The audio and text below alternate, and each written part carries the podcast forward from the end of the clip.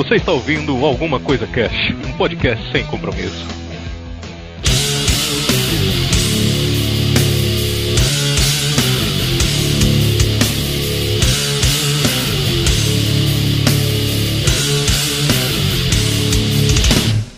Olá, senhoras e senhores, aqui é o Febrini e você acha que as máquinas da antiguidade são tão antigas assim? Eita porra! É uma Segura essa, né? Olha, olha pra qualquer lado Hoje, fantástico. Aqui é a Nora e precisamos de mais polimatas no mundo. Olha aí, eu, eu que vou gravar não sei o que é isso, imagina os ouvintes. Vixe, mano, eu fora. É quem é especialista em mais de um campo, tipo Arquimedes, Leonardo da Vinci, o nome técnico disso é polimata. Nossa, que chique. Hum. Hoje em dia tem, é o faz tudo. É o cara é pedreiro, ele pinta. É o Severino. Hoje, hoje o Davi é o Severino. Exatamente. Galera, tem o Severino que merece, né? É. Aqui é o Marcelo Vulgo Branco e os gregos foram os primeiros cyberpunkers da história. Do Sadinha para o Cyberpunk. Sempre. Ele tá do passado, o branco já tá lá na frente, mano. Aqui é o Vinícius Hidalgo e as máquinas elas foram inventadas por por preguiçosos inteligentes pra fazer o seu trabalho.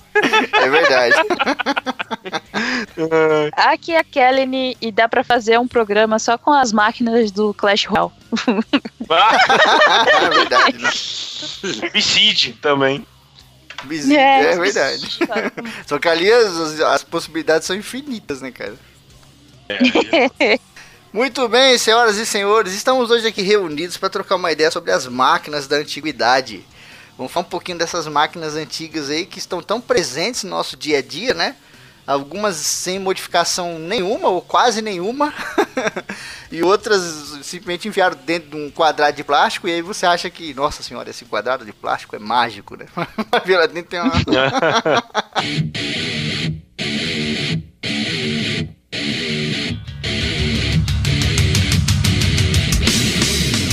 trocar uma ideia aqui sobre máquinas e tal, e a gente tem aquele conceito que acho que pouca gente sabe, a galera se sente um pouco incomodada, né? De que a, a máquina o cara quer que seja um bagulho tipo um Megazord, né? Mas não necessariamente. Como a gente vai falar de máquinas da antiguidade, tem algumas máquinas aqui que são extremamente simples, tá ligado? Tipo, dois tocos de madeira e uma cordinha de cânhamo, você montava uma porra dessa. mas que tem aquela característica de mudar a natureza em favor do, do homem, de alguma maneira, né?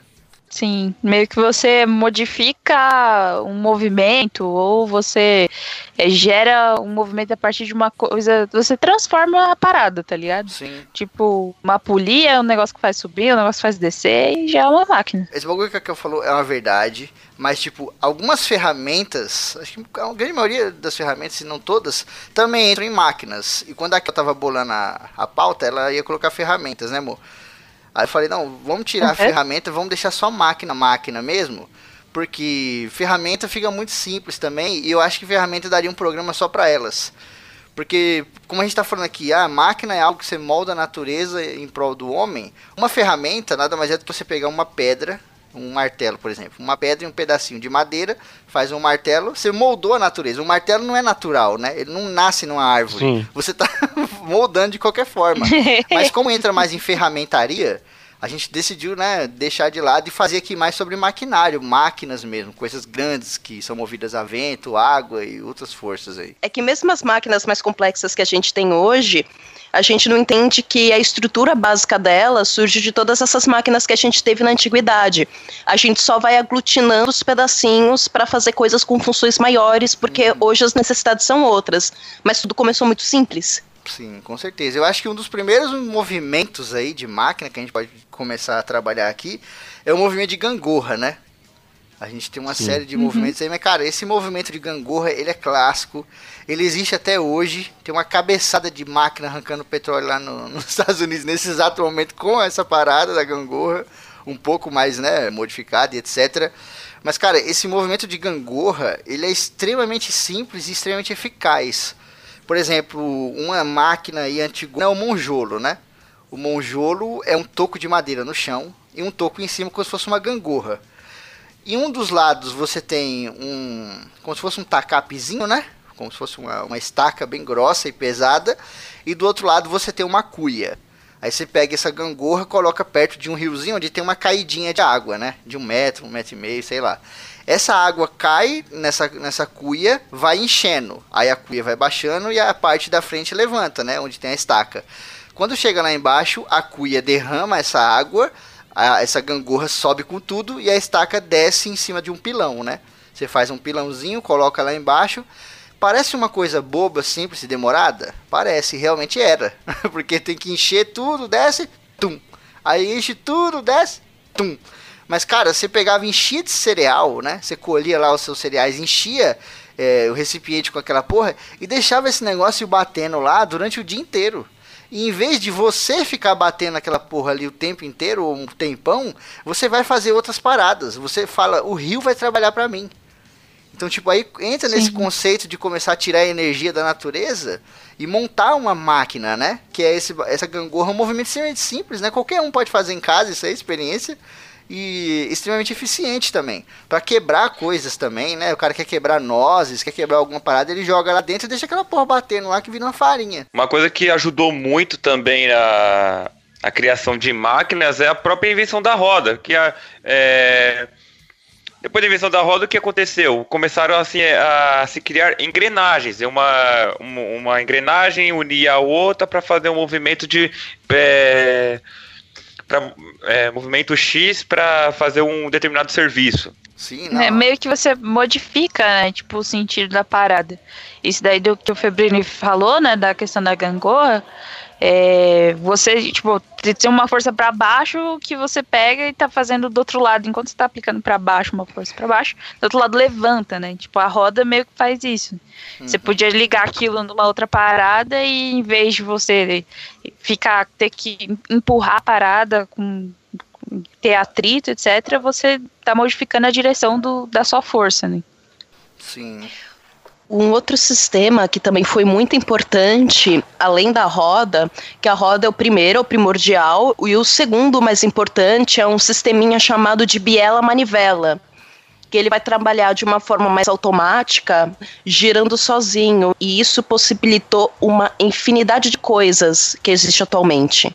Sim. E é um sistema que surgiu na antiguidade. Cara, pior que eu acho que, tipo, a roda é foda, mas eu acho que um exemplo desse como o Monjolo é mais antigo do que a roda. Porque se você parar pra pensar, cara, a roda é um bagulho muito sofisticado, mano. Então, parece, pra gente parece simples, né? Ah, faz uma roda aqui, mas, cara, é um bagulho muito sofisticado. Tipo, a gente tem relatos de 4, 5 mil antes de Cristo, onde o nego já tava fazendo carrinhos para levar com a roda.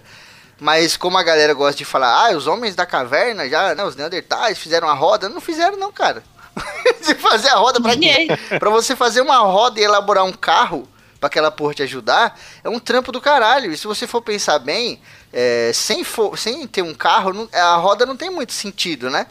Os caras fizeram porque eles precisavam levar uma coisa de um lugar para o outro. No Egito eles usavam muito a roda em vários outros lugares. Mas eu acho que a roda já é uma coisa bem sofisticada, cara. Ela entra, lógico, em maquinário, né? Porque porque a, a, questão da roda é o eixo, tá ligado? E, tipo, talvez o, a galera, tipo, muito antiga, beleza, fazia uma parada circular lá. E saía uma, rolando. É, fazia uma terra plana lá e saía rolando, tá ligado? Só que a questão era ter o, o eixo. Véio, o cara tinha que ter o eixo no meio e ter que as outras também ter o eixo no meio. Ter um, uma, uma parada para prender é, o, o carro e também ia precisar estar num eixo tá ligado? Uhum. Pra, ele, pra ele poder rolar tranquilo, tá ligado? E levar. E, cara, eu imagino que, tipo, essa, tipo, os Neandertais e tal, essa galera muito antiga, era muito mais fácil ele, sei lá, fazer, tipo, uma, uma, me, uma maca, tá ligado? Uma mesa, colocar coisa dentro, juntar três, quatro pessoas e levantar e carregar, tá ligado? Exato, cara. Exato. E, e, aí onde entra uma máquina monstruosa que hoje em dia você fala o nome e nego pensa num brinquedo do, da estrela, do Gugu, sei lá, que é o trenó. O trenó é uma máquina muito mais antiga do que a roda. Porque ele é uma coisa, tipo, mó, mó boba, mó básica. Você põe alguma parada no chão, coloca as outras em cima e puxa essa parada, tá ligado? Na, na verdade, ele, é, ele chega a ser rudimentar. Sim, exatamente. Por isso que eu acho é que ele é bem anterior, entendeu? Porque os problemas que a gente tinha naquela época, eles eram rudimentares. Então, antes da gente ter uma necessidade de ter uma roda, a gente precisou produzir mais coisas, ter uma concentração maior de população para bom, a gente precisa levar um negócio de um lado para o outro, para juntar essa ideia do trem circular com eixo, porque quando era populações pequenas que não se juntavam em vilas ou comunidades maiores, formando cidades, você não tinha por que carregar grandes quantidades de terra, grandes quantidades de comida. Então, todo esse sistema, como você usar trenó, usar a parte de liteira, de maca, isso já resolvia. Não tinha por que você precisar dessas duas estruturas juntas. Ou simplesmente dois caras se juntaram e viram, mano, vai ser muito louco a gente descer esse, esse morro aqui de congelado num, num bagulho, velho. Pet, né? Imagina Não que vibe, mano. É. Uhul! Pegaram as cascas de madeira e saíram esquiando. É! Exatamente. Essa invenção do, do trenó, né? Dessa máquina que sai, você sai puxando, sei lá, é, ela, foi, ela foi importante não só antigamente, como você vê até hoje no, em lugares onde você tem neve, né? Que você não tem como usar roda. A Uhum. roda enfia na neve e você se fudeu. e já era. Sim.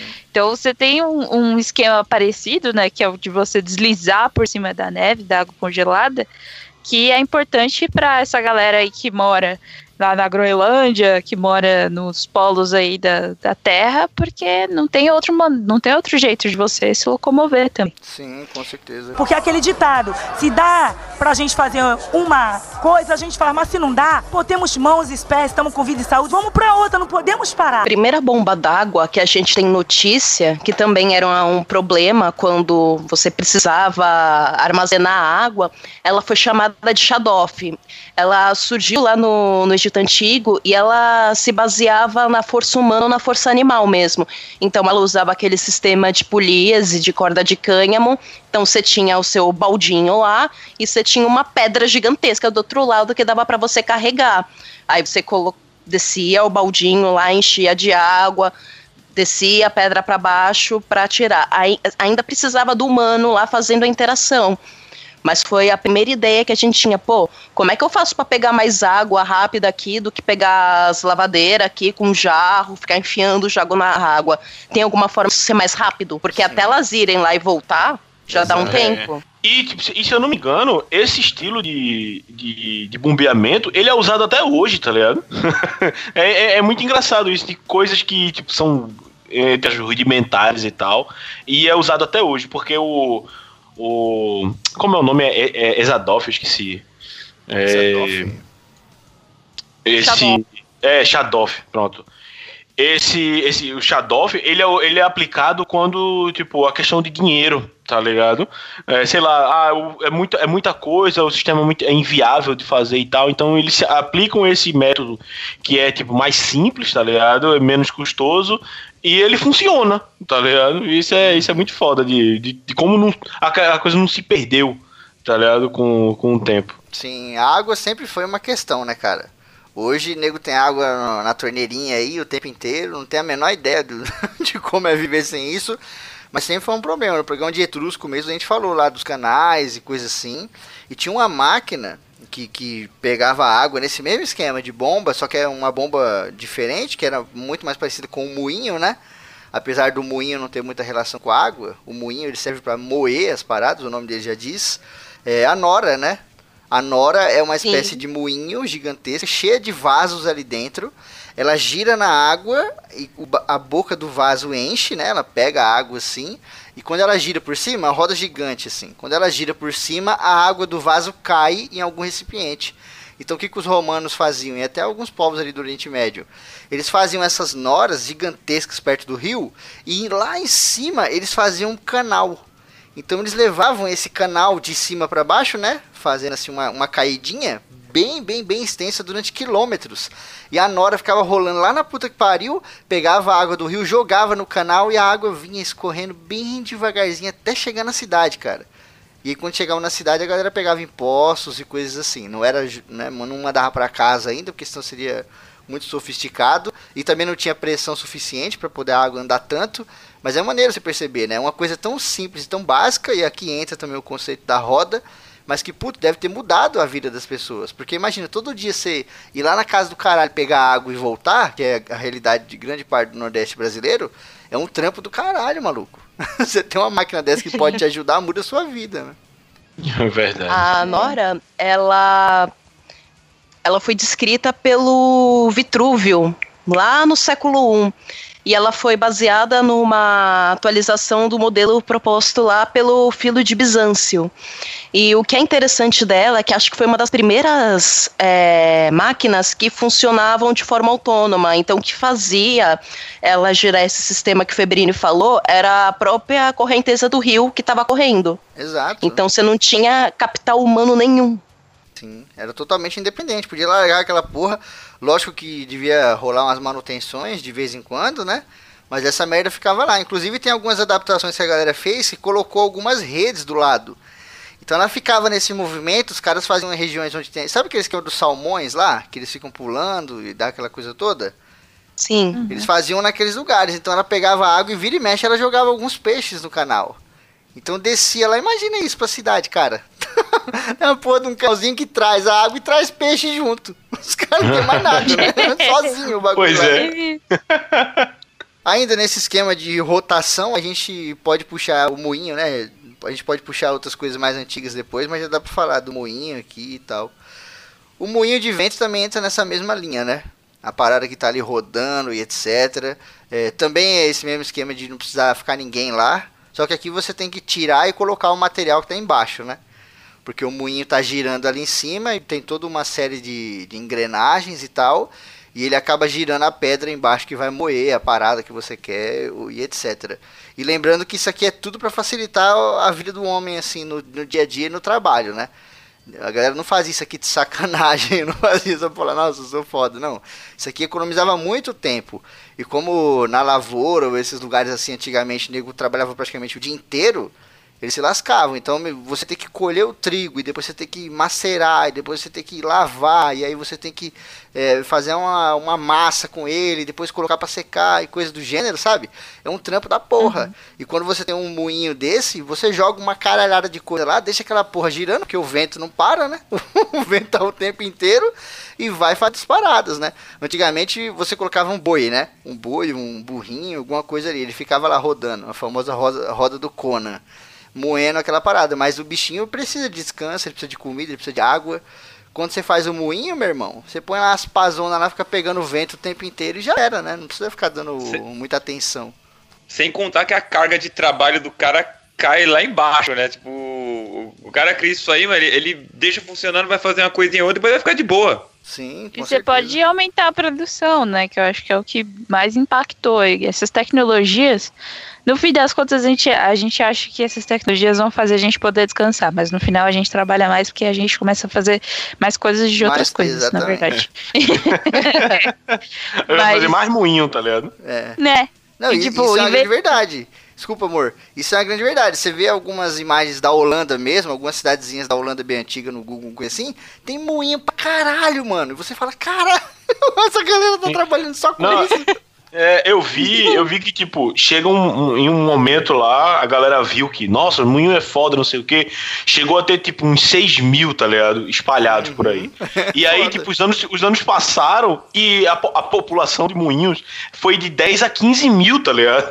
Porque a galera, caralho! E, tipo, de, ter campos de, de moinho, tá ligado? Um monte de coisa lá girando, tranquilo, isso é foda, velho. Aí você vai ver, os caras tiraram espaço de plantação de, de trigo pra poder botar moinho, aí não tem mais plantar e sobrar moinho.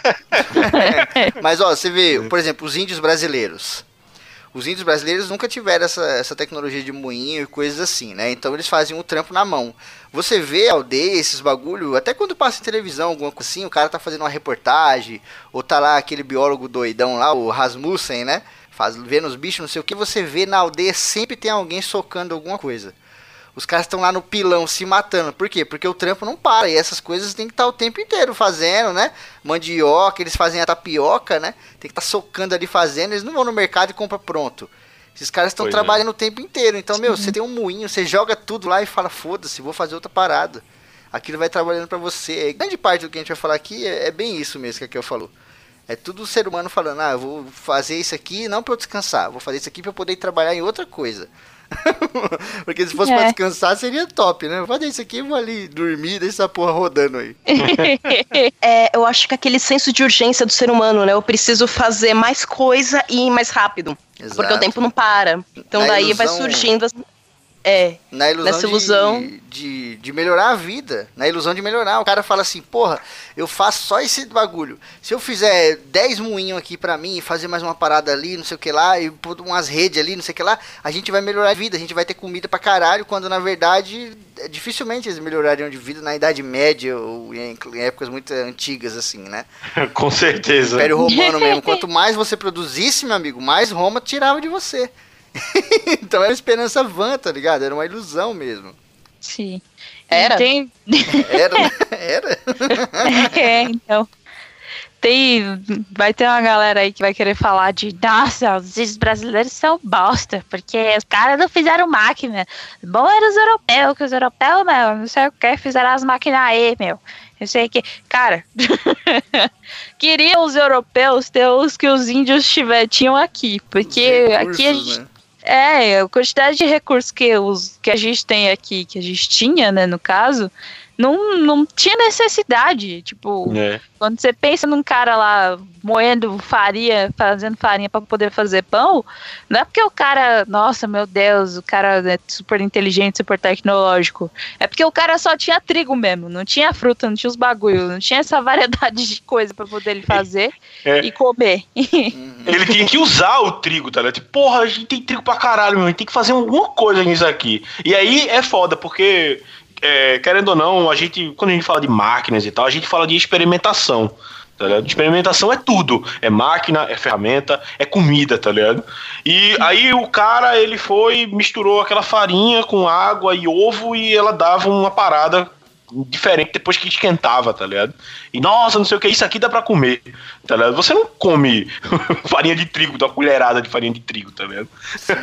e, É. cara, se você for pensar direitinho, o índio, ele faz o, a farinha de, de, de mandioca, tá ligado? Acaba sendo, entre aspas, um luxo, tá ligado? Porque é uma parada complicada de fazer, tá ligado? Passa muito tempo pra fazer, mas eles estão sempre fazendo, tá ligado? Sim, É. é. necessidade, cara, né? Não tem jeito, a necessidade manda.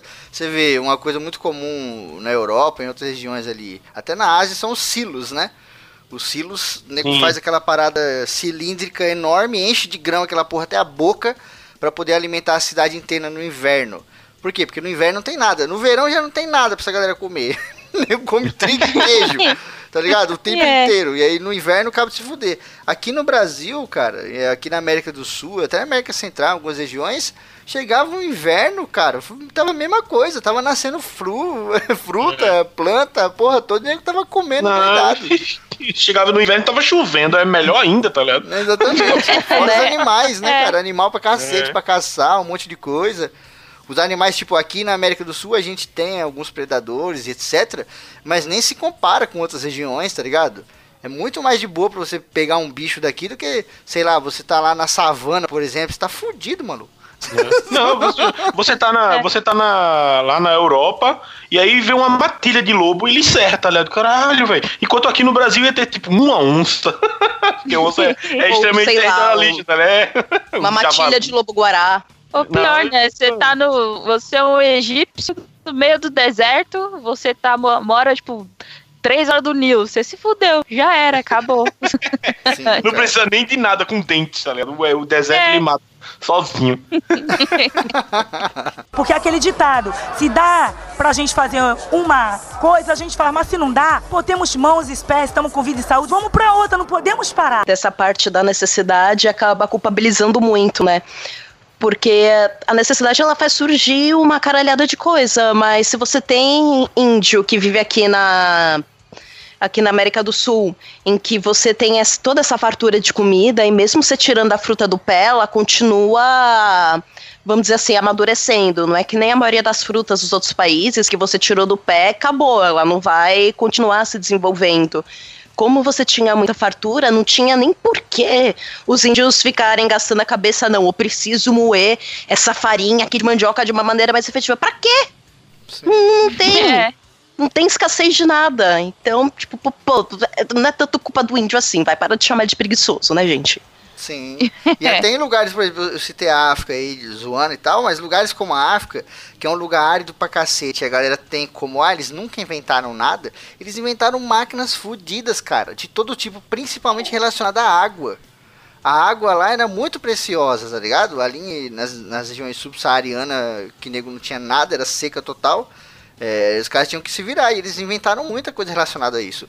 Tem uma parada grega que é o parafuso de Arquimedes, que nada mais é do que você pegar um parafuso, enfiar ele na terra até ir lá embaixo na água. Um parafuso que eu digo uma estrutura de metal com aquela, aquele formato do parafuso, é, né? Espirálico. Da, espirálico. Espiral. Espirálico? Existe essa palavra? Palavra legal? Não, acabei de inventar. Olha aí. Machada, machada de Assis.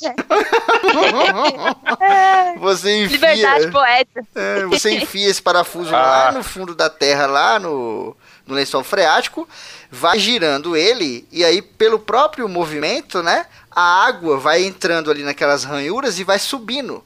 Porque conforme ele vai girando, né? O, o bagulho vai jogando para cima assim. É o mesmo efeito do saca-rolhas, né? Você enfia o saca-rolha na garrafa, aí depois você baixa aquelas trancas, né? Aquelas travas laterais. Aí quanto mais você gira o saca-rolha, mais ele puxa a rolha para cima e permanece parado. Esse parafuso era o mesmo esquema. E cara, esse parafuso na África salvava vidas. Porque você tinha água lá embaixo no lençol freático, ninguém conseguia chegar, né, de maneira simples. Ficar fazendo poço dá um trabalho da porra. Nego fazia um parafuso desse aí, meu irmão. Ligava no moinho, por exemplo, ficava o moinho girando girava o parafuso e ficava o mês inteiro saindo água lá pra galera. Ninguém precisava nem se esforçar, tá ligado? Só precisava pegar a água e levar pra casa. Na China também era usada uma variação dessa, desse parafuso de Arquimedes, que eles usavam muito para proteger a água do lençol freático que ele tinha, para estar tá sempre fresco. Uhum. Porque também tem deserto na China, tem regiões Sim. áridas, então eles precisavam disso também. Não funcionava exatamente como o de Arquimedes, mas o princípio era o mesmo. Uhum. Tem parafuso de Arquimedes funcionando até hoje. Até hoje, em várias minas do mundo aí, tem um monte de parafuso funcionando. Porque como ele vai pegando a água assim e vai, né? Trazendo para cima, os caras, lógico, é muito mais moderno. Se você vê a imagem no Google, você vê que é mó foda, assim, gigante. As porras dos dentes do parafuso, sei lá como é que chama aquela espiral, é imensa. E ele fica dentro de um tubo, né? Então a água não, não sai para lugar nenhum. Não é só o parafuso girando ali na terra, puxando água suja também. Mas os caras enfiam aquela porra lá embaixo na mina e a mina não enche de água nunca. É mega barato, é mega simples de fazer. Você não precisa botar uma porra de uma bomba ali que tá consumindo energia ou tá consumindo diesel o tempo inteiro, tá ligado? É mó suave. E você vê, uma parada mega antiga. Extremamente antiga que tá em uso até hoje, né? Uma das, a gente já falou de várias aqui. É, uma coisa que eu não sabia é que os gregos eles fizeram as primeiras portas automáticas, que era para cunho religioso na época. Sim. Era, era movido com um esquema de água. Também. Aí imagina você, né? Você é um pobre comedor ali de centeio. Aí você vai no templo, né? E tem o sacerdote, o sacerdote abre as mãos, a porta abre. Você, tipo, porra, que, que, que maluquice é essa, né? Ninguém entende que tem um negócio de água quente lá embaixo, trabalhando. E assim, foram realmente os gregos que inventaram, porque com muitas coisas que surgiram nessa época, como era uma época em que o Egito estava sendo dominado por Roma, então você tinha essa coisa greco-romana e Egito. Então as coisas meio que apareciam ao mesmo tempo por ali, então não dava para você saber direito quem que inventou isso primeiro, era muito comum. Também acreditado aos gregos nessa época a invenção da fechadura que a gente usa até hoje. Esse sistema de quatro alavanquinhas que você vai enfiando a chave, ela vai levantando cada pauzinho numa mesma posição para você destrancar, é desde aquela época. A gente não conseguiu inventar nada mais moderno do que isso e que funcione. A única diferença é que as chaves eram, tipo, tamanho família naquela época. Hoje em dia é menorzinha. É tipo no God of War, que a porta tem 9 metros, aí você abre tem um cara que mora lá que tem 1,80m. Aí você fala, por que esse cara fez essa porta tão grande, tá ligado? É chave? Oh, mas, mas, só lembrando, só lembrando, a Vanora falou um negócio aí, é bom de pôr um ponto a gente não inventou nada mais moderno de forma geral, né? Porque, porra, hoje tem portas aí que abrem só de você olhar pra fechadura, né? Detector é, digital e o cacete. geometria. É, a gente... Não, tipo, a, a, maquiagem... Não, mas é o seguinte, a maquiagem por fora tá mais bonita, tá ligado? Mas por dentro é a mesma parada, que gira e cai os pauzinhos e trava. Mas será que é a mesma coisa? Não é possível, cara. Tipo, Se for, é muito é, feio, né? É, é a mesma coisa você olhar o esquema assim do desenhozinho grego lá de ah, como funciona a fechadura e ver como funciona uma fechadura hoje, é a mesma coisa. Caralho, a única intenção mais moderna assim que vocês complicaram é a chave tetra, que ela tem essas ranhuras dos, dos quatro lados. Uhum. É a única Mas, tipo, coisa mais moderna. A tranca em si é a parada mais besta e idiota do mesmo jeito, tá ligado? Tipo, é um buraco na porta, tipo, no batente, que tem uma lingueta e você tem um bagulho que, tipo, abre e você passa, senão um negócio travando no buraco. Uhum. Mas se você para pra pensar de um ponto de vista bem físico mesmo, não tem muito o que inventar também, né, gente? É É, então, é justamente por isso. o que cara, fazer, a menos, ó, a, a- a menos que a porta, que a tranca de porta seja tipo, você passar a mão na parede e a parede destacar, tá ligado? Como se fosse uma fusão molecular e abrir uma porta, tá ligado? Fora isso, meu irmão, não tem por que ficar in- inventando, tá ligado? Exato. E outra, meu irmão, pra arrombar, não tem essa não, tá ligado?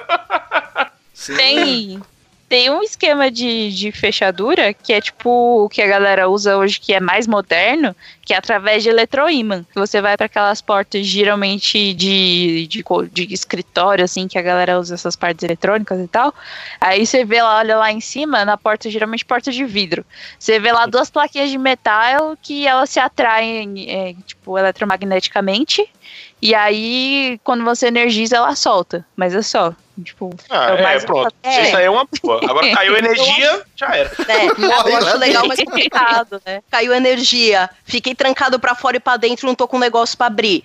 Se eu tô com uma fechadura normal, ainda consigo me virar. Tipo, se É. acabou energia ou alguma outra coisa, tô Chato. perdido, né? Tem que pular pela janela. Sim. É aquele negócio também, é, é uma coisa prática e eficaz. É tipo o garfo. Ah, o garfo é a mesma coisa, mas, mano, não precisa inventar mais. Pra quê? Botar mais dente, tirar. Deixa, tá ótimo. Garfo faca, colher e acabou. Não precisa ficar inventando um milhão de talheres igual a galera, não. Esse aqui é o meu garfo de sopa. E esse aqui. eu Meu garfo de sopa é nego- foda. Nego inventa. Nego inventa. Não, garfo de sopa tem limitação de idade. Muito novinho, você usa um garfo de sopa. Não, eu tenho aqui uma colher garfo, que é a coisa que eu mais odeio. Essa porra tá na minha família. Colher Ela- garfo? É. Ela tá na minha família, acho que há 29 anos, a minha idade, essa desgraça, cara. Puta que pariu. É uma porra de uma colher. E aí na frente ela é vazada e tem três dentinhos de garfo. É uns dentinhos mais gordinhos, porque a colher é, né? Ela é redondona e tal. Pra comer, pra pegar da panela Eu lá. conhecia isso como colher de maionese. Minha cabeça explodiu Não, mas a, agora. mas a minha é uma colher mesmo. A colher de maionese acho que é maior, né? Seria uma parada maior pra você pegar da panela e pôr no prato da galera. Essa não, é uma colher mesmo pra você comer no seu próprio prato. E aí o que acontece? Você vai pegar lá, você quer pôr um açúcar no copo, alguma coisa assim, você olha lá e tá lá aquela porra virada pra baixo e você fala, tem uma colher ali. Aí quando você pega, colher garfo, aí você passa no açúcar assim, o bagulho cai de volta e você fala, ô filha da puta, vontade de jogar fora, cara. Olha, é o seguinte, agora que a Kel tá se formando, eu quero gravar um próximo cast de invenções da Kel. Eita porra! aí? Sim. A Kel se formou em inventora. inventar bastante coisa, tá? É, fazer o cast da, da invenção do pavê de maracujá com limão e maionese. Vai fazer o. vai- Que que vai inventar o Kelógio, tá ligado? É um, é um relógio diferenciado que a Kel vai fazer. É nisso que o Febrini falou sobre a gente não descobrir nada novo, isso de dados mais atuais, porque tem muito livro, pelo menos do Oriente Médio, que está em árabe, que a gente ainda está decifrando. Porque eles faziam, naquela época, eles tinham uma coisa chamada Casa da Sabedoria. Então, as pessoas que gostavam de inventos, que se dedicavam a estudar isso, iam lá, iam compilando textos helenísticos, textos romanos, e fazendo as suas adaptações. Então elas viam lá o modelo e tentavam dar uma melhorada. Então muita coisa surgiu naquela época também. Talvez a gente tivesse acesso a mais coisas ainda se tivesse sobrado mais coisa da Biblioteca de Alexandria, cara, porque foi muito capital humano que foi se perdendo. Sim. O incêndio e essas Isso, coisas. e al- algumas coisas é, foram salvas. Na verdade, é, o conhecimento ocidental, a filosofia ocidental que a gente conhece hoje, na ver- foi salvo pelo, pelos árabes. E, é, e o centro principal era no Iraque, Sim, não. co- onde hoje é o Iraque, né? É. Sim, grande parte da, da tecnologia do mundo antigo vem do Oriente Médio ali de forma geral. E hoje a galera costuma generalizar e odiar todo mundo. E, ai, pessoal do Islã e não sei o que, o pessoal do Islã é responsável por grandes coisas na sua vida. Se essa galera não É, tivesse sim. por aí, vocês estavam na Inclusive merda. tá a matemática. No campo científico, no campo de artes, no campo de música, Astronomia, muita coisa. cara. A Astronomia, cara. ali era... Tem até, até cabe a gente falar, né? Um invento foda que é o planetário. Uma máquina fodida que deve ter explodido a cabeça do mundo na apresentação. Porque essas, essa galera inventava coisas e apresentava, né? A gente falou um pouco disso lá do, no programa de, de máquinas a vapor. O cara inventava um negócio desse, aí levava pro rei, levava pro governante, ou contratava alguém ali e marcava uma apresentação e mostrava. Cara, o planetário, lógico, depois Arquimedes também fez um, um monte de gente fez, mas os estudos mais antigos apontam que os planetários vieram dali do Oriente Médio, tá ligado? Porque aquele ditado, se dá pra gente fazer uma coisa, a gente faz, mas se não dá, pô, temos mãos, espécies, estamos com vida e saúde, vamos pra outra, não podemos parar. se tratando do- dos gregos ainda, é, não só os, os gregos, né? Mas muito do que era das invenções, eles focavam tanto na parte da agricultura, né? Como gente já estava falando, e também para a questão do tempo. É, o tempo e astronomia. Que a galera estudava muito astronomia na época. Que na questão do tempo, por exemplo, é, os gregos fizeram é, um despertador, por exemplo. O Platão criou um des- despertador, que era bizarro, que era. Ele era tipo uma ampulheta com, com um monte de frasquinhos, assim, ficava de cabeça para baixo, assim. Daí a descer na água. Daí pro esquema lá de ar comprimido e tal, ele é, é, chegava uma hora que ele, sol, é, ele, ele- O tempo que ele descia demorava em torno de 7 horas, né? Com uma hora de para alguém dormir, né? Uma hora do sono. Aí ele chegava em determinado, mo- determinado momento, ele atingia o lugar e soltava um, um apito muito alto, o suficiente pra acordar uma pessoa, sabe? Tipo, ele fez um despertador, cara, o Platão. Sim, cara, isso era foda. E era tudo pra poder facilitar a vida de um modo geral. Por exemplo, o planetário que eu tava mencionando, ele foi feito pra galera ver, pô, por que que tem eclipse? O que que tá acontecendo, né? Por que que os corpos ficam indo pra um lado pro outro? O que que tá acontecendo? E a chuva e tal. Então, essas, essas coisas que o pessoal faz nunca é de graça.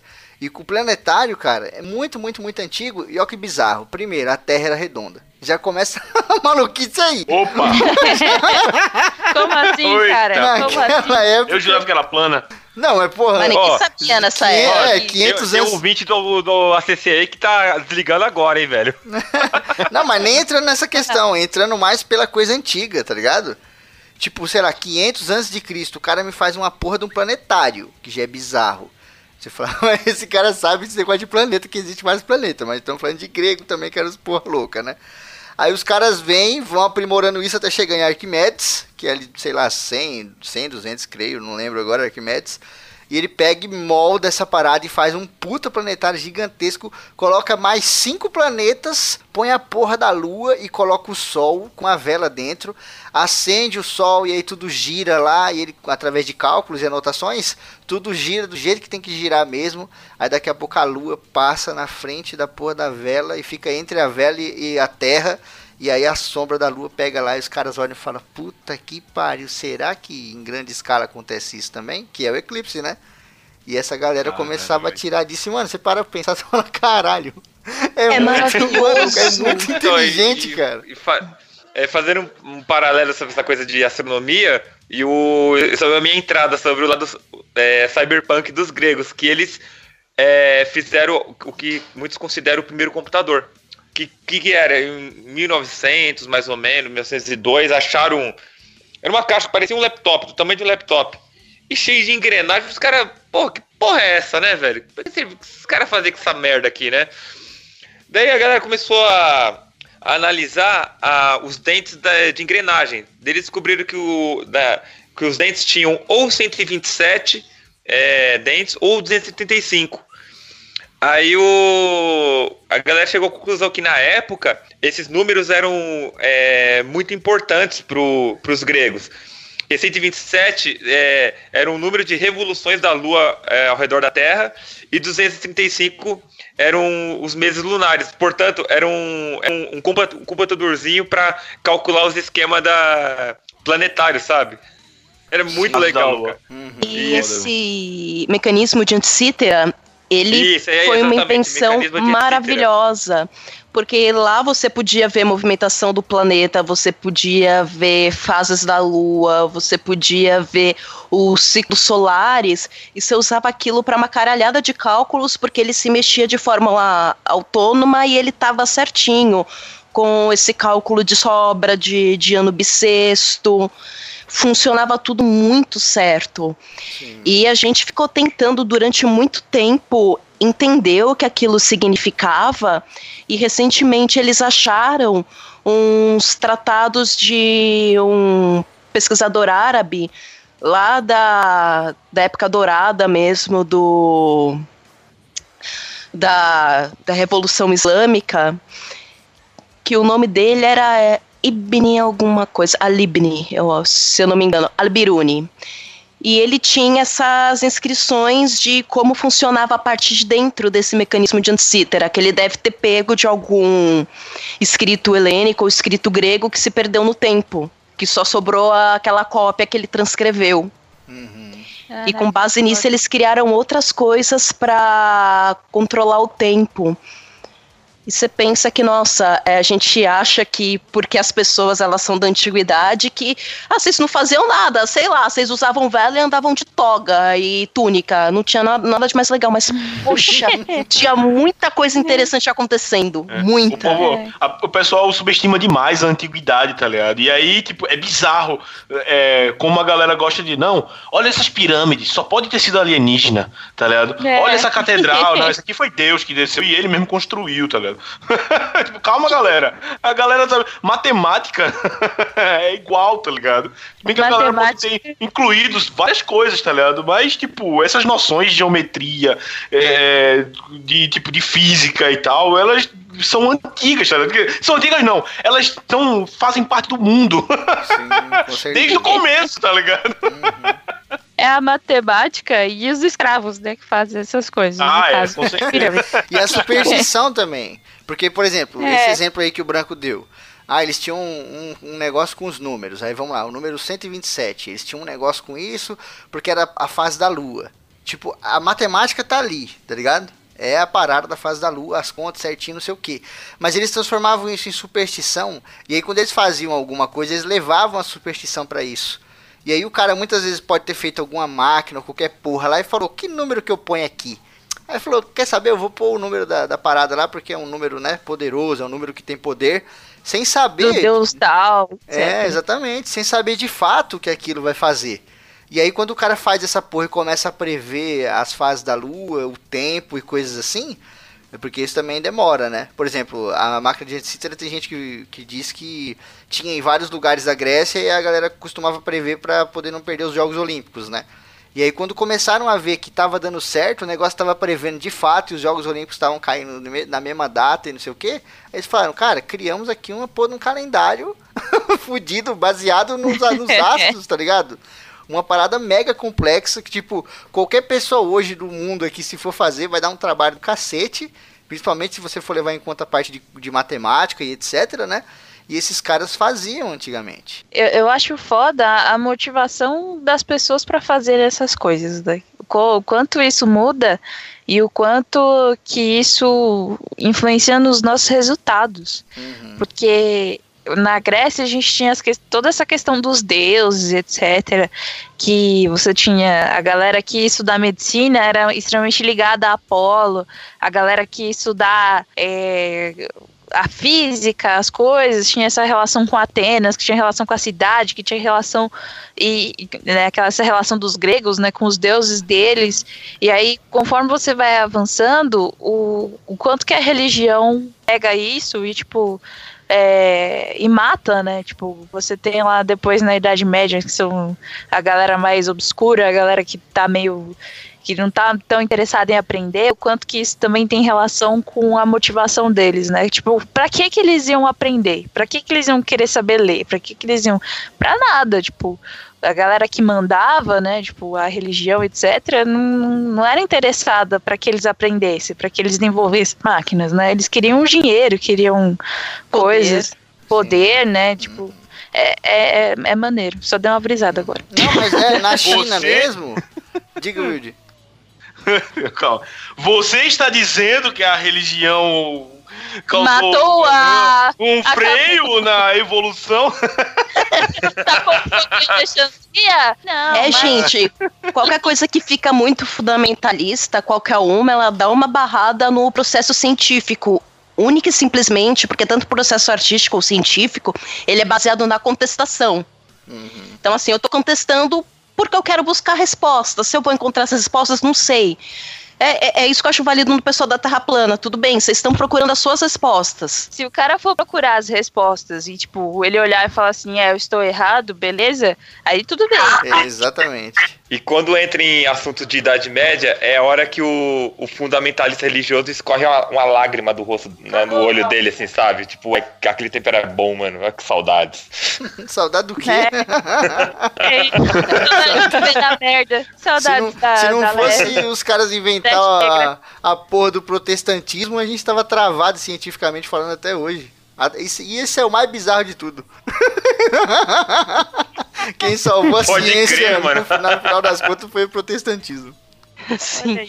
E falando um pouquinho de China, quando a gente fala que o mundo é made in China, não é brincadeira não, gente. Se vocês forem procurar, eles têm lista em ordem alfabética do que eles inventaram, porque é muita coisa. Dentre as coisas que eles inventaram, duas eu acho muito curiosos, uma delas é a bússola. Ok que tá, a bússola, ela já, os primeiros registros que a gente tem são do México, mas a sacada dos chineses foram descobrir o magnetismo. Então eles conseguiram fazer bússolas que funcionavam apontando sempre por norte, as bússolas deles eram imantadas. E outra coisa legal que eu achei que eles inventaram, além da besta de repetição, que carrega meio que de forma automática, foi o hidrômetro, que ele media a quantidade de umidade no ar. Caralho, isso eu não sabia, que foda. Isso é foda, velho. O foda da China é que eles têm registro, né, de muita coisa que a gente não tem. Então, tipo, os caras têm é, documentos lá milenares que mostram um monte de coisa. Os caras conseguem voltar gerações das famílias deles aí por milênios. Sim, sim. E, tipo, a galera, mesmo o Ocidente, né, tipo, a Europa, etc., não tem tanto, registros tão antigos assim também, né? Uhum. A China sempre foi um lugar muito belicoso, cara. Pra quem vê a China hoje nessa paz toda, pode achar estranho, porque a história da China sempre foi extremamente bélica, tá ligado? A China hoje tá em paz porque ela produz pro mundo inteiro. Se der uma guerra com a China, todo mundo toma no cu, tá ligado? Não, e, e- e- outra coisa, não. E calma. Paz é paz assim, paz pro, pra globalização, tá ligado? Mas até lá dentro da China mesmo, a galera é muito, muito ainda, muito tipo, muito não me toque, muito Não, estranha, sim, tá ligado? Mas, aqueles mas você não tem guerra de Não, você- clãs e é, famílias jogando eu tô pólvora no tipo, país inteiro, tacando sim. fogo em todo Não, justamente pela É, herança, porque tá aquela época era ligado? foda, cara. É. Uhum. Mas puxando isso que eu falei da China ser belicosa, a gente tem a parada da pólvora, que não é máquina da antiguidade, mas calma, porque a pólvora é responsável por muitas delas. Inclusive, uma das máquinas mais bizarras ever aí que a gente tinha pra época, que era o canhão de mão, né? O canhão de mão Nossa, nada mais era do que o que a gente conhece hoje como foguetinho, né? Foguetinho que nego solta e faz piu, aquele barulho bem fininho. Era uma porra daquela, logicamente que na, na ponta dele tinha uma lança, ou tinha uma flecha, ou tinha simplesmente uma ponta metálica. Tinha muito mais pólvora do que tem no foguetinho, né? O poder de penetrar daquela porra era muito maior, a pressão era muito maior. E aí você vê, né? Antigamente pra caramba, numa época onde não era comum todo mundo ter pólvora, todo mundo ter essas porras, já haviam os chineses com isso aí. Aí posteriormente a gente teve canhões e outras paradas, né? Máquinas de- da antiguidade aí, elas ficam variando muito entre sobrevivência e guerra. Se, a gente vai Sim. passar pra parte da guerra daqui a pouco e um milhão de coisa. Tudo ligado a isso, tá ligado? Tudo que, que você puder inventar pra ferrar o seu inimigo, desde cavalo de Troia até qualquer outra parada assim, vai ter a ver com guerra. O, o planeta sempre foi assim. Mas por que, que eu puxei a China também junto com a Vanora aí? Porque na China a gente tinha algumas invenções que era uma moda de você inventar coisas pra mostrar pro imperador. Uma coisa que não era muito comum em outros lugares do mundo, né? A galera sempre inventava alguma coisa pra poder, sei lá, ah, vou inventar isso aqui pra melhorar o meu dia, ou vou inventar isso aqui pra poder ir na guerra. E lá na, na China a gente tinha muitas invenções que nego falava assim, vou inventar isso aqui pra agradar o imperador.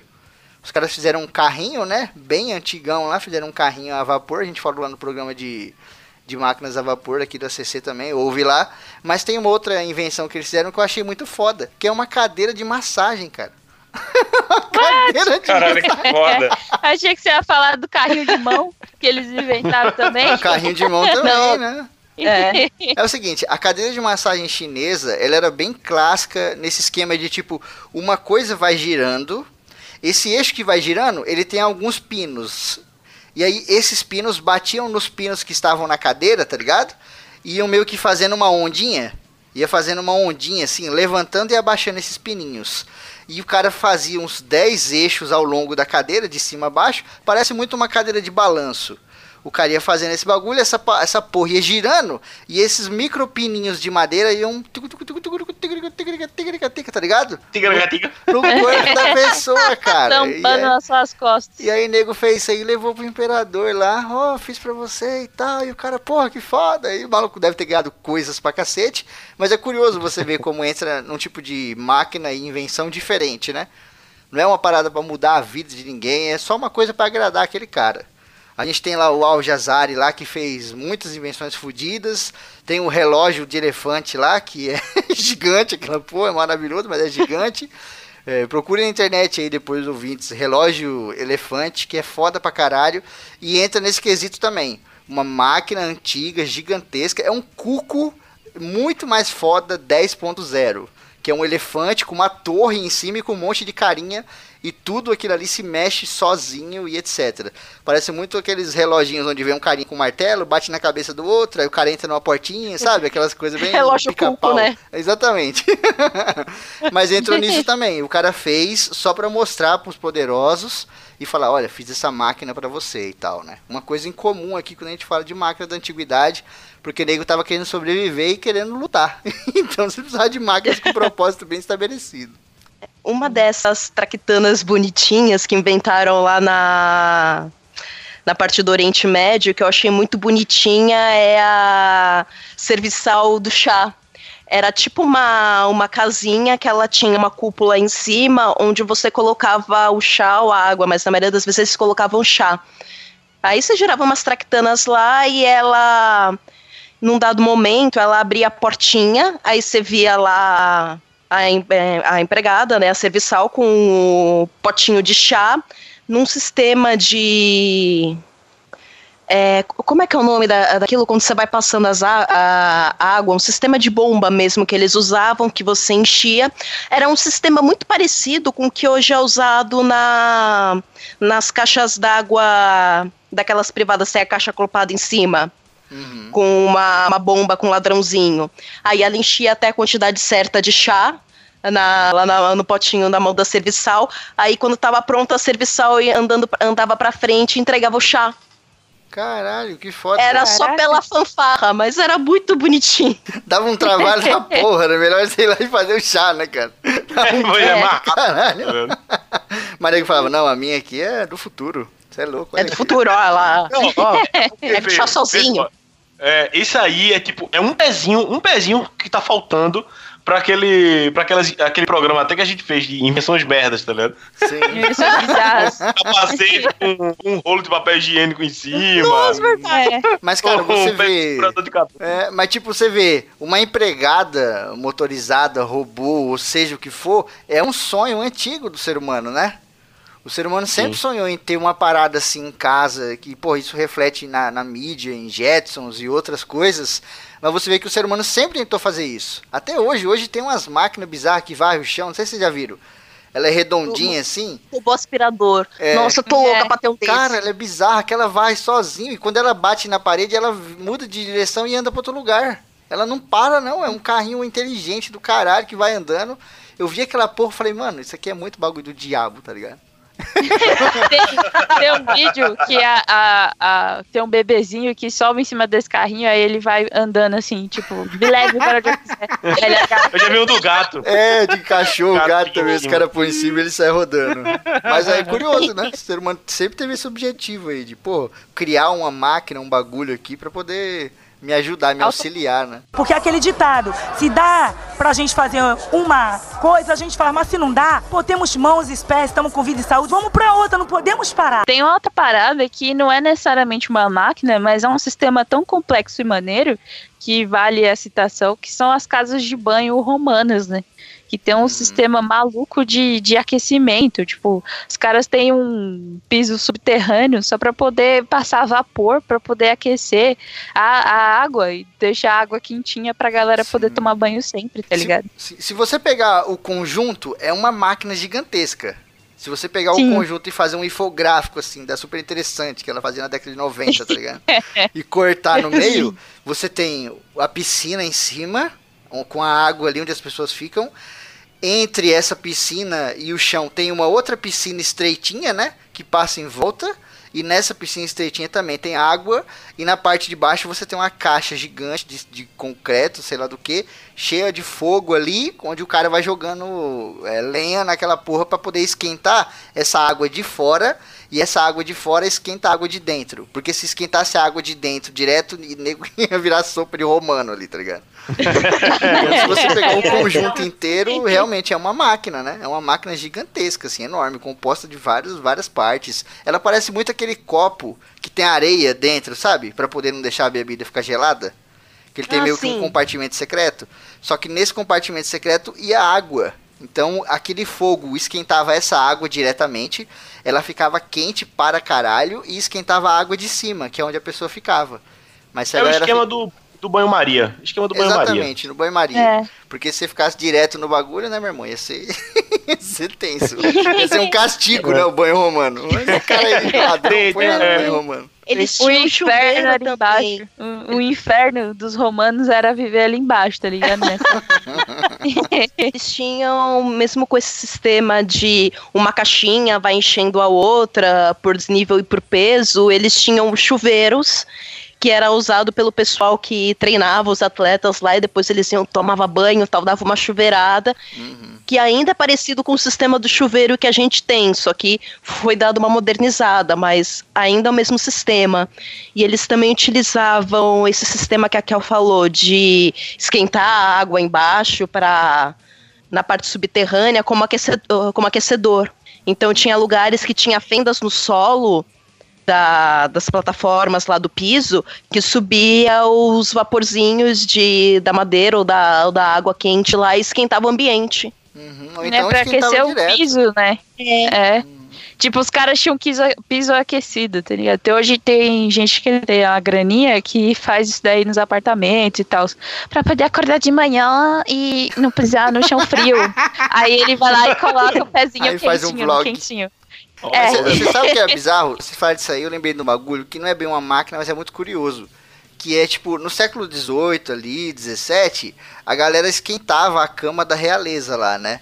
Então o que, que eles faziam? Eles faziam meio que uma. Parece uma panela, uma frigideira. Uma frigideira. Parece aquele. Sabe aquele negócio que a gente tinha antigamente de fazer sanduíche? Você abre, Ah, põe o sanduíche, aí você fecha, aí você põe ele no Os fogo. Exatamente, Isso. cara. Era um esquema desse, onde a, a galera jogava carvão ali dentro, e aí a cama tinha uma gavetona embaixo. O nego jogava o carvão ali dentro, enfiava esse ferro lá dentro, ou um ou mais de um, fechava essa gavetona e o bagulho esquentava a cama no inverno. E aí a galera da realeza, não sei o que, todos eles tinham essa cama com gaveta, tá ligado? Pra quando tivesse muito frio, eles chamavam, ó, oh, fulano de tal, por favor, dá uma esquentadinha aqui. Aí o cara trazia o bagulho e a pessoa dormia no quentinho. É engenhoso pra caralho, não é uma máquina, mas é um puta Nossa. engenho do caralho. Aí pega Hoje em fogo dia- sua bunda. Hoje em dia, hoje em dia, se você falar de cama quente, só vão pensar que estavam traindo, usando a sua É, cama. esquenta minha cama aqui, já tirava a roupa. Cama quente, né, safado? E falando de Roma e, e água, uma coisa que eu eh, achei interessante que das rodas de as turbinas de água que tinham espalhados lá no- nas cidades de Roma, e essas turbinas funcionam até hoje, cara. Turbina de água? Não é a, É tipo roda de água, né? Isso, Não é a Nora? chama a roda de água. Oi? não é a Nora esse aí? Não, é uma- uma roda de água, ou turbina de água, fica aquela coisa rodando assim na água, assim, sabe? Não sei explicar direito. Mas ela Não, mas fa- é interna essa, não é, não é a Nora que fica em cima, ela fica pra dar uma pressão de água. Que acho que os romanos, eles, se eu não me engano, eles inventaram algum sistema que eles conseguiam empurrar água para outros lugares com essa É, então, turbina. uma turbina. E, exatamente. Não, e algumas ainda funcionam até hoje. Caralho, os romanos eram muito zica, né, velho? Mano, é, é- é- é, eles é, criaram o guindaste, uma coisa que existia já na época deles, mano. É, Não, mas o guindaste é antigo, pô. O guindaste desde as pirâmides do Egito. Era um, guinda, era um guindaste é, movido a água também. Sim, movida a água não tinha Ah, não, mas comprimido. o, o, o princípio do guindaste é o princípio da gangorra, né? Que foi a primeira parada que a gente falou lá do monjolo e tal. Que é você puxar um peso de um lado e levantar um do outro. E, pô, o guindaste foi mega, mega importante no Egito. Sem essas paradas de guindaste, o nego não tinha construído as pirâmides. Porque a galera foca muito em levar a pedra pra lá. E aí vem todas aquelas teorias, alienígena, levou pelo rio, levou arrastando em cima de tora. Mas ninguém pensa, e quando chegou lá, como é que leva essa porra lá pra cima? E a, a galera 300 também mil esquece. É, Exato. a galera também esquece que, tipo, as pirâmides elas não são aquilo que a gente tá vendo. Aquilo dali é, tipo, a pirâmide sem a casquinha, tá ligado? Ela tá toda Saqueada. decapada. Pirâmide É. saqueada. Tá Né, totalmente. Porque, tipo, a bicha, quando foi criada, tinha uma camadinha de mármore assim em volta, e a bicha era branquinha, tá ligado? Então, além das pedrinhas, tinha umas pedras de mármore gigante que revestiam o negócio todinho. Então, era ainda mais difícil de você criar. Ela era linda, porque brilhava da puta que pariu. Até tem alguma da, acho que a Grande Pirâmide, ela ela tinha, acho que era uma na ponta, acho que era uma esfera de ouro, alguma coisa Eles chamam louca assim. Era um, era um, é um triângulo, um- uma, uma pirâmide menor de ouro na ponta. Caralho, Se você pesquisar é. por piramide, você encontra. É muito foda. Piramidium parece o nome do Chapolin, sei lá. do, do vilão de tem o Chapolin. né? Chapatin e tem o Piramidium. Vamos falar um pouquinho aqui das armas belicosas, aí, as armas de guerra, as armas feitas para acabarem com a vida, ao contrário dessas outras máquinas que são feitas para deixar a vida mais fácil, né, ou facilitar o modo de vida das pessoas. Eu queria puxar uma, uma máquina aqui que pra mim, cara, é o, o top assim da desgraça, que é tipo, primeiro, todo mundo conhece o fogo grego lá, né? Que depois no Game of Thrones a gente tem o fogo vivo que era uma porra de uma mistura lá, que é o napalm, né? Uma espécie de napalm antigo que tinha na Grécia e tinha em vários outros lugares também, não era exclusividade da Grécia, mas era uma parada que cuspia um fogo do caralho e onde pegasse aquele fogo ali queimava, e se você jogava água em cima, queimava mais ainda. Funcionava bem no esquema de gordura, né? Quando a gordura tá lá queimando, se você Sim. joga água em cima, pega fogo e regaça tudo. Mas o que, que os caras fizeram? Eles falaram assim: não, isso aqui não é desgraça o suficiente. Vamos fazer um lança-chama dessa porra e vamos colocar na ponta do navio. Então o que, que os caras faziam? Eles iam Nossa. pra batalha naval. Na ponta do navio tinha essa porra desse cilindro duplo. Porque bomba, bom, é, bombeava o fogo vivo e, cara, saía igual um lança-chamas. E por que, que era um cilindro duplo? Porque quando o cilindro entrava pra dentro ali, ele é, empurrava pra fora o fogo, né? E quando ele subia, a tendência era ele puxar o fogo de volta, queimar o que tá lá dentro e matar todo mundo no navio. Então eles faziam um, um duplo. Quando um subia, o outro estava descendo. E quando o outro subia, o primeiro estava descendo. Então o tempo inteiro ficava saindo o fogo, tá ligado? O fluido saía junto com o fogo. E nossa, isso na guerra devia fazer uma diferença da porra, né, cara? Porque essa merda Nossa, queimava devia em um cima da água. né? Pegar na vela. O bagulho é tudo madeira, barco, a porra toda. Isso é louco, cara. Sim. É. Fogo no O- navio é problema. O, o, o foda dos, dos gregos ali e tal, na, nas guerras, é que às vezes eles tinham umas ideias que eram tão, tão bizarras que eu tenho minhas dúvidas se isso ajudava mais ou se atrapalhava, tá ligado? Porque os caras tinham, tinham uns negócios muito gigantescos. Tem um bagulho muito foda que chama Elepolis, que é tipo um prédio de 40 Sim. metros. Que vai andando, tá ligado? No meio do campo de batalha. É, é- é a torre de cerco vezes 15, tá ligado? Vezes 20. Uma parada bizarra, tá ligado? Um prédio que anda. É muito louco. É. Aí você precisa de 200 pessoas pra mover o bagulho, pra trabalhar, fazer aquele negócio funcionar. E se você joga um bagulho desse de fogo no, neles, já era, acabou. Tá todo mundo pegando fogo, morreu, todo mundo adeus, tchau, acabou. Era isso mesmo. Não, e Era outra, to- tem que Um carrinho de escola de Vai samba sozinho? No meio da batalha, imagina, sei lá, você tá com espadinha, É. tá com seu escudo, vem, vem um carro de destaque do escola de samba, só fene, enfim. É tipo isso. Na base deles tinham catapultas, né, pra jogar pedras e também atirar flechas.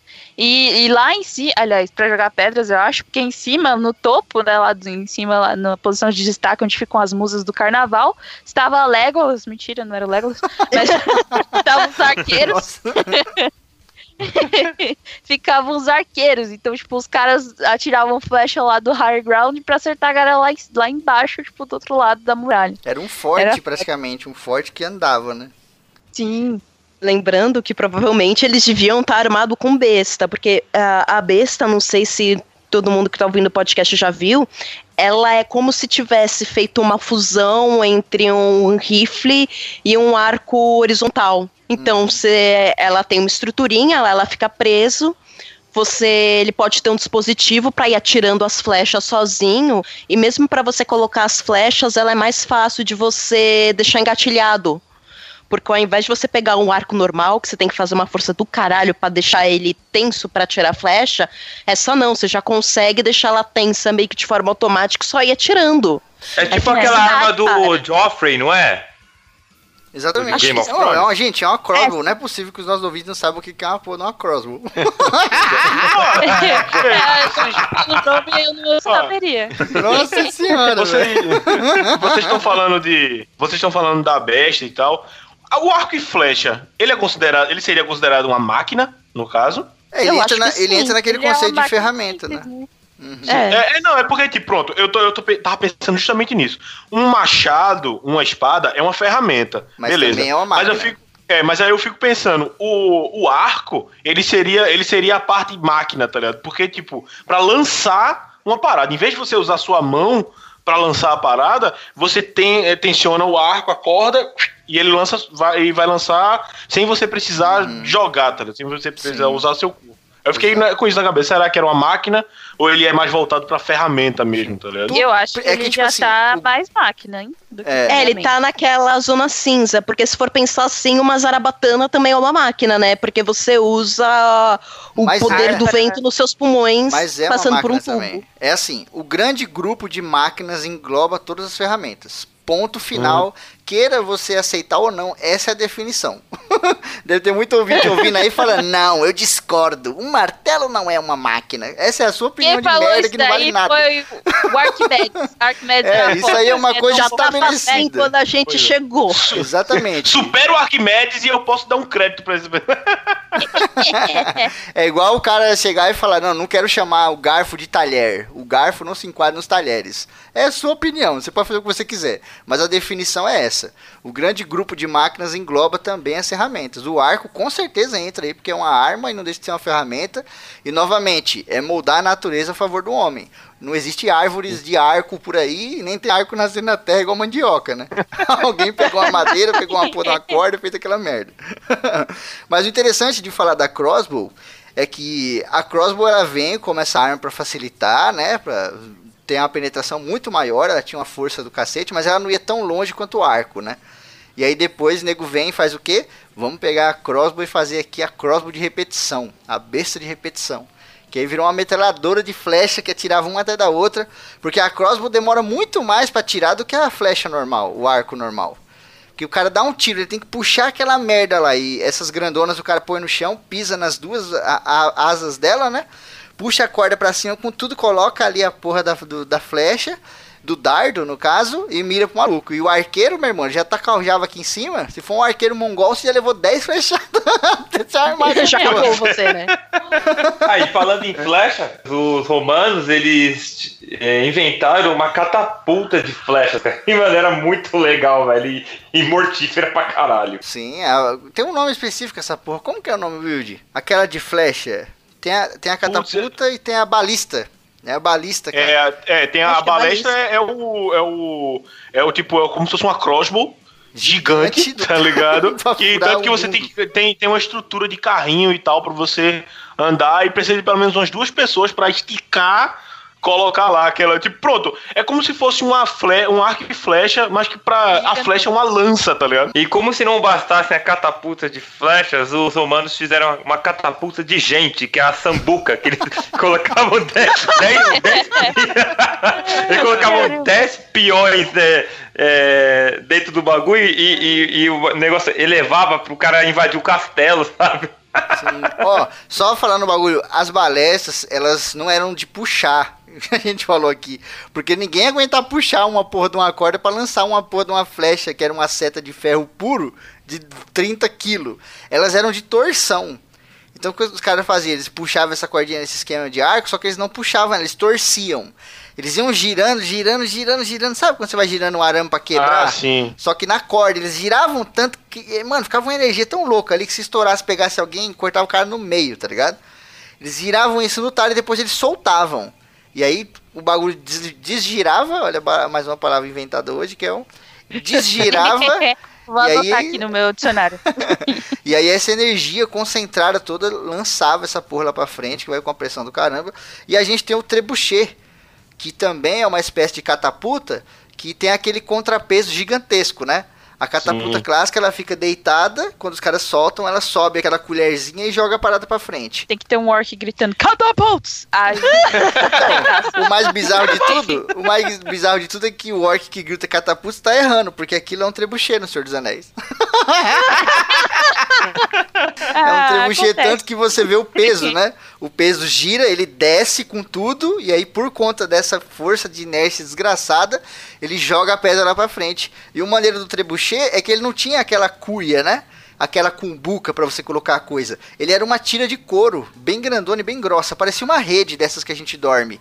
Então a galera meio que misturou uma parada parecida com o estilingue, né? Que o estilingue também usa esse princípio de uma tira sim, de couro. Sim. E aí com aquele peso louco do trebuchet. Cara, isso aí levantava coisa muito pesada. É. se, eu, se, eu, não me engano, a catapulta era, ela tinha um, um, um esquema tipo da balestra, tá ligado? De você fazer essa torção tá ligado? Usar um mecanismo de giro ou então de alavanca para jogar até lá atrás e ela vai estar tá tensionada pra caralho pra quando você. Aí até sabe que é, é um, um, uma, uma parada de cinema que é muito usada que é focar no cara que corta a corda com um machado, tá, tá e aí a catapulta, a, o braço da catapulta vai lá e joga a pedra, o, o, o que for, tá ligado? Uhum. Até puta que pariu, tá ligado? Centenas de metros por aí. Sim, cara. Uma parada maneira que os caras usavam nesse esquema aí, se eu não me engano, eu não lembro se era no, nas catapultas ou se era no em algum desses outros sistemas aí, que os caras usavam tendão de boi, tá ligado? Tipo, vários uhum. tendões de boi para poder fazer a tensão. Achei bizarro. Coitado Sim. dos boizinhos. É, naquela época lá é o que tinha, né, cara? É, as vísceras de muitos animais, de cabra, de carneiro, essas porra aí, eles usavam para fazer corda.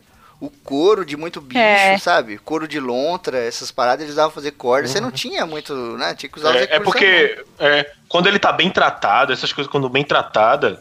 Não, bem tratada não é, esses os materiais, eles com certos tipos de tratamento, eles vão servir para meios diferentes. Tipo, se você tratar o couro de um jeito, você vai ficar bem para ele vestir, tá ligado? Uhum. Você vai, faz, um, faz uma jaqueta, uma parada de couro para ele aquecer e ficar confortável, pelo menos um, um, um nível de conforto, pelo menos para aquela época, né? Uhum. E, mas se você tratar de outro jeito, tipo, o couro de boi vai estar, tá, tipo, rasgando sua pele, tá ligado? Mas ele vai ser ótimo pra, tipo, segurar flechada, tá ligado? Ou tensionar pra fazer, tipo, um, uma parada meio de elástico, tá ligado? E, e, jogar e tal, tá ligado? Mas vai ser uma merda pra usar. É, o mesmo couro pode fazer uma roupa bonita ou pode fazer uma roupa de guerra pra segurar uma flecha. Sim, sim. É. A couraça, pra fazer a uhum. couraça. Uhum. Complementado as coisinhas, os chineses, eles eram muito bons em fazer essa forja de materiais aleatórios para produzir armamento e produzir lâminas mais duras. E um, um, outro negócio que eles faziam interessante é o chamado Tesen. Eu não sei como é o nome em chinês, se é o nome em japonês, é o chamado leque de guerra, que você usava para um combate mais próximo. Então é assim, ele era simplesmente um leque que era feito com lâmina de ferro, era tá meio parecido com o leque da Kitana. Sim. Que eles usavam aquilo pra cortar as pessoas, pra se defender e pra uma prática muito comum que tinha nos castelos, que vocês tinham várias portas. Então era muito comum eles degolarem a pessoa, fechando a porta. Então eles evitavam isso andando com esse leque na frente. Ele era decorado, então dava uma enganada, parecia que era um leque comum. Sim, pra assassinato também, né? Como eu falei, a China É. era mega belicosa, o cacete, e assassinato era o que mais tinha. E muitos dos assassinos usavam leque, é, como é que fala? Pincéis. Tinham muitos pincéis também que os caras colocavam ponta de, de ferro por dentro e etc. Enfeite de cabelo, Enfeite de daqueles cabelo. enfeitadinho. Cara, a China, Filmes do Jack Chan estão aí para provar isso. a China, quando você vai pra parte de armas, cara, merece um programa só delas, que eles é muita arma, cara. É desde tonfa dupla, de, a tonfa parece um cacetete, sei lá, sabe? Um clássico É um antigo. cacetete mais sofisti- sofisticado, talvez. Sim. Meu irmão, tinha a guilhotina voadora, meu irmão. Que é até um. Verdade, nossa! A guilhotina voadora, nada mais supera isso aí. Porque o, o foda é que assim, você tem registros históricos dessa loucura da guilhotina voadora, mas É. como faz essa bosta? Vocês perderam. Sabe? É justamente bem, né? Isso, é muito. Ainda bem que eles perderam, enfia no cu essa porra. Porque é aquele ditado, se dá pra gente fazer uma coisa, a gente faz, mas se não dá, pô, temos mãos e pés, estamos com vida e saúde, vamos pra outra, não podemos parar. Eu queria puxar um cara aqui que, putz, pra falar de máquina da antiguidade, eu sei que é uma injustiça trazer ele aqui, que é o nosso querido Leonardo da Vinci, porque ele merece um programa só dele e tal. Mas, caralho, aquele, aquele projeto do Leonardo da Vinci, do tanque de guerra lá, cara, é de explodir a cabeça. o, o- o cara tava com a cabeça em, em 2530, sabe? Nossa, cara, é muito sofisticado. E os desenhos, é muito. Puta, é muito perfeito. Ali é, é isso que a Vanora falou. A galera perdeu, mas o Leonardo da Vinci ele fez um bagulho tão bonito que, cara, uma criança que pegar aquilo ali consegue montar, tá ligado? Porque é perfeito. Tão claro, né? Tudo, cara, os canhões, as armas, o lugar do cara sentar, as madeiras que cobrem, como que ele vai andar, sabe? O jeito da parada, a movimentação pra um lado e pro outro, tudo documentado pra caralho e muito, muito além do tempo disso, cara. Tanque de guerra, não sei, mas acho que veio pra, pra arrebentar na Primeira Guerra mesmo, né? O Leonardo da Vinci já é. tava com esse projeto há muito tempo atrás, né, cara? Pois é. Não, tipo, o tanque de guerra. Cara, veja só como. Como. É, como, tipo, a galera meio que. Como realmente a galera perdeu. Porque, tipo, o tanque de guerra era uma parada simplesmente pra, tipo, era um, um negócio que, que desse pra andar, tá ligado? Que ele, que ele se movesse, pra passar trincheira, tá ligado? E, tipo, avançar, porque a guerra de trincheira era foda, durava meses, a galera lá perdendo o pé com, por causa de trincheira alagada, e a guerra não saía dali, tá ligado? Aí simplesmente, não, faz uma parada grande aí, que caiba gente e, e, e faça um, uma frente pra não levar tiro, e a, e a galera fica até, tipo, no, é, eu falei, caber gente, não. Era tipo, caber só um, um poucas um cara, dois, sei lá. Mas a galera vinha atrás, tá ligado? Pra não levar bala. E ele ia. E ficava nesse. De tipo, esse o porta-bandeiras, tá ligado? pra Mano, poder passar, pra poder avan- avançar, tá ligado? O Da Vinci, ele criou o conceito do Metal Slug na época, mano. é verdade. Cara, O cara ele é era tão foda, foda. que, além de tudo, ele, tipo, ainda arranjava tempo pra pintar, tá ligado? né, cara? o cara era foda. E, tipo. Não, não, pintar tem- era o hobby dele, sei, sei lá, é igual a gente gravando podcast, sabe? Ah, vamos É. pintar aquele negócio aqui, vai. É. E faz a Mona Lisa. Porque assim, ele foi. Ele foi. Começou a aprender arte, né? Muito novo como assistente. E um negócio que eu não sei se eu já cheguei a falar em algum podcast sobre arte, a gente tem uma noção meio deturpada de obra-prima. A gente fala, ah, Mona Lisa é uma obra-prima como se fosse assim, a melhor obra da pessoa. Na verdade, a- o conceito original de obra-prima é assim: é um negócio que você cria para mostrar que você entendeu aquela birosca que você estava estudando. Isso é uma obra-prima. Caraca. E, tipo, a gente. É foda, né, mano? Tipo, o cara, ele inventou a parada lá, fez a Mona Lisa, que é um dos quadros. Tipo, a pessoa pra não entender nada de arte. Eu sou a pessoa aí que você fala, ai, porque é o método tal, tal, tal. Não vou saber nada. Mas a Mona Lisa Eu sei.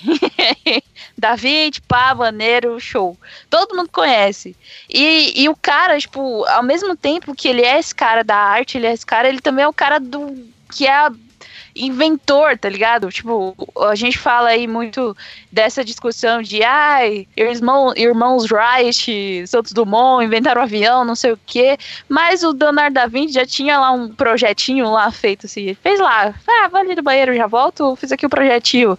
Tipo, de uma máquina voadora e, tipo, os caras já comprovaram que se, se eles tivessem construída aquela parada, tipo, funcionaria e a galera tava voando, ó, muito tempo Acho atrás. Ele, ele, não teve recursos para construir na época, não, não foi isso? Acho que não Faltou. teve como, mas o, o conceito estava certo. Se ele tivesse, o, sei lá, os materiais, ele funcionaria, né? Faltou aquele negócio, alguém dá crédito, tá? Meu irmão, chegar um rei, um duque, alguma coisa assim. Meu irmão, dá dinheiro pra esse porra pra gente voar, tá ligado? Faltou só isso. é, mas pelo menos ele, ele ainda conseguiu fazer um paraquedas e uma asa delta. Cara, só esse, esse bagulho que eu tô falando já é de, de explodir a mente. Esse helicóptero aí, mano. Eu lembro que eu tava assistindo quando era moleque o Castelo Ratimbum. E lá no Castelo Ratimbum tem essa porra aí.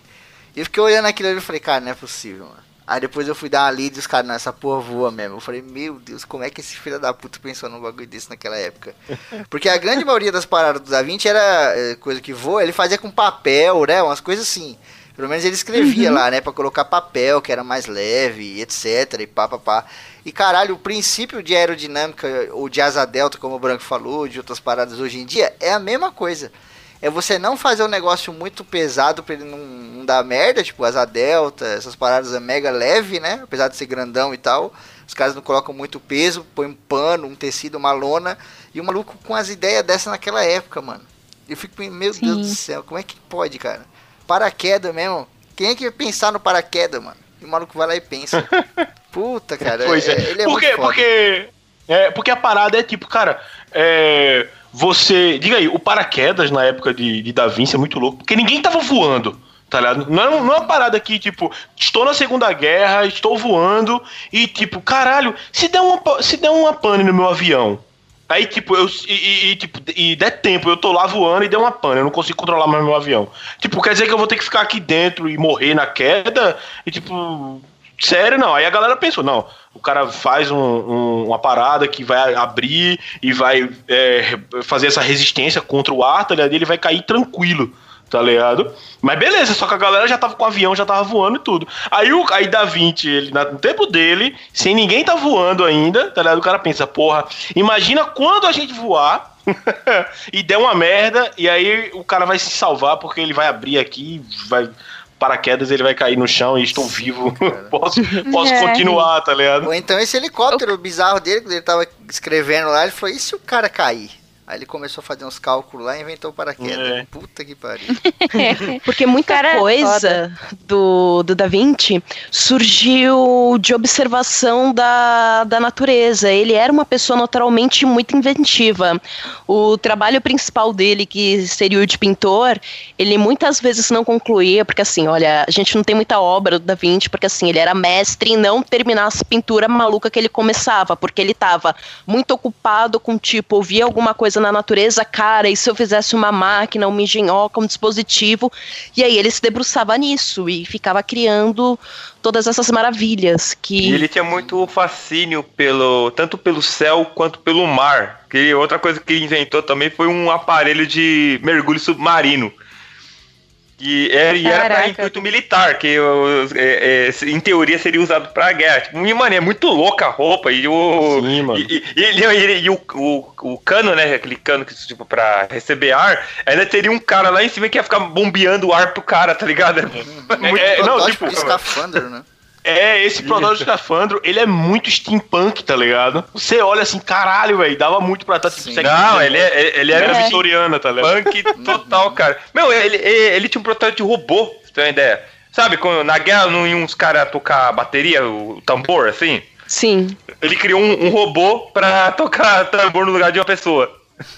Cara, mano, o Leonardo da Vinci, ele era um cara muito bizarro, tá ligado? Tipo, a galera não gostava muito dele. A igreja, principalmente, porque, tipo, o cara ia pra. pegava cadáver para fazer estudo sobre como funcionava o corpo humano, velho. Olha esse cara. O cara é muito louco. E aí, tipo, ele, ele era contemporâneo do Michelangelo, tá ligado? E, tipo, ele era extremamente conhecido também. Então a galera ficava nessa de, nossa, o Michelangelo lá fazendo a catedral, o que, que não chamaram Leonardo da Vinci? Porque o cara era totalmente maluco, né? Tipo, ninguém ia aceitar o cara. Te, é, teve até um documentário mais recente saindo aí, tipo, fazendo uma.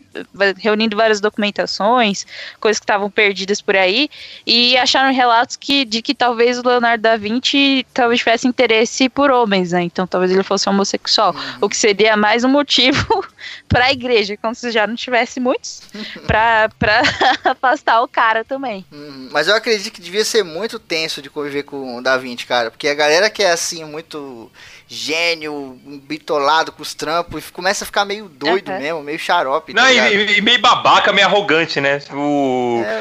Você é... vê até aquele filme lá do jogo de imitação, você vê que no começo do filme lá o Alan Turing, ele é mó babaca com os caras, né, mano? Tipo, ele é mó metidão, mano. É, é porque, tipo, caras... o cara é muito ligado com a realidade, tá ligado? Tipo, ele, ele não tem. Não precisa ficar com rodeio, sabe? Tipo, não é um cara que. Ai, eu não vou falar isso porque vai magoar. Não, tô falando a verdade, ué. Por que, que as pessoas estão me recriminando? Agora eu vou falar um negócio para fechar esse programa que o Will e a Kel vão adorar. Que o Leonardo Ixi. da Vinci, cara, ele era aquele velho do Rick Morty lá, mano. Era aquele maluco ali, só que antigão, tá ligado? o cara mó louco, excêntrico do caralho, maluco, a humanidade toda é burra, eu sou foda, e tem que viver com eles aqui, tá ligado? Que se Paulo Leonardo da Vinci tava abrindo o portal e viajando pra tudo que é lado aí, gritando. Como é que eles gritam lá? Me convence! Olha só vida.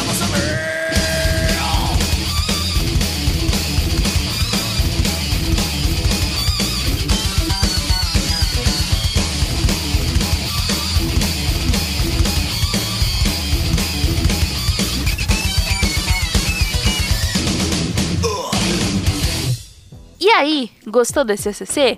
Se você riu ou aprendeu alguma coisa, contribua com o padrinho do ACC. Você ajuda a manter o programa no ar com regularidade e qualidade. Tchau e até o próximo programa.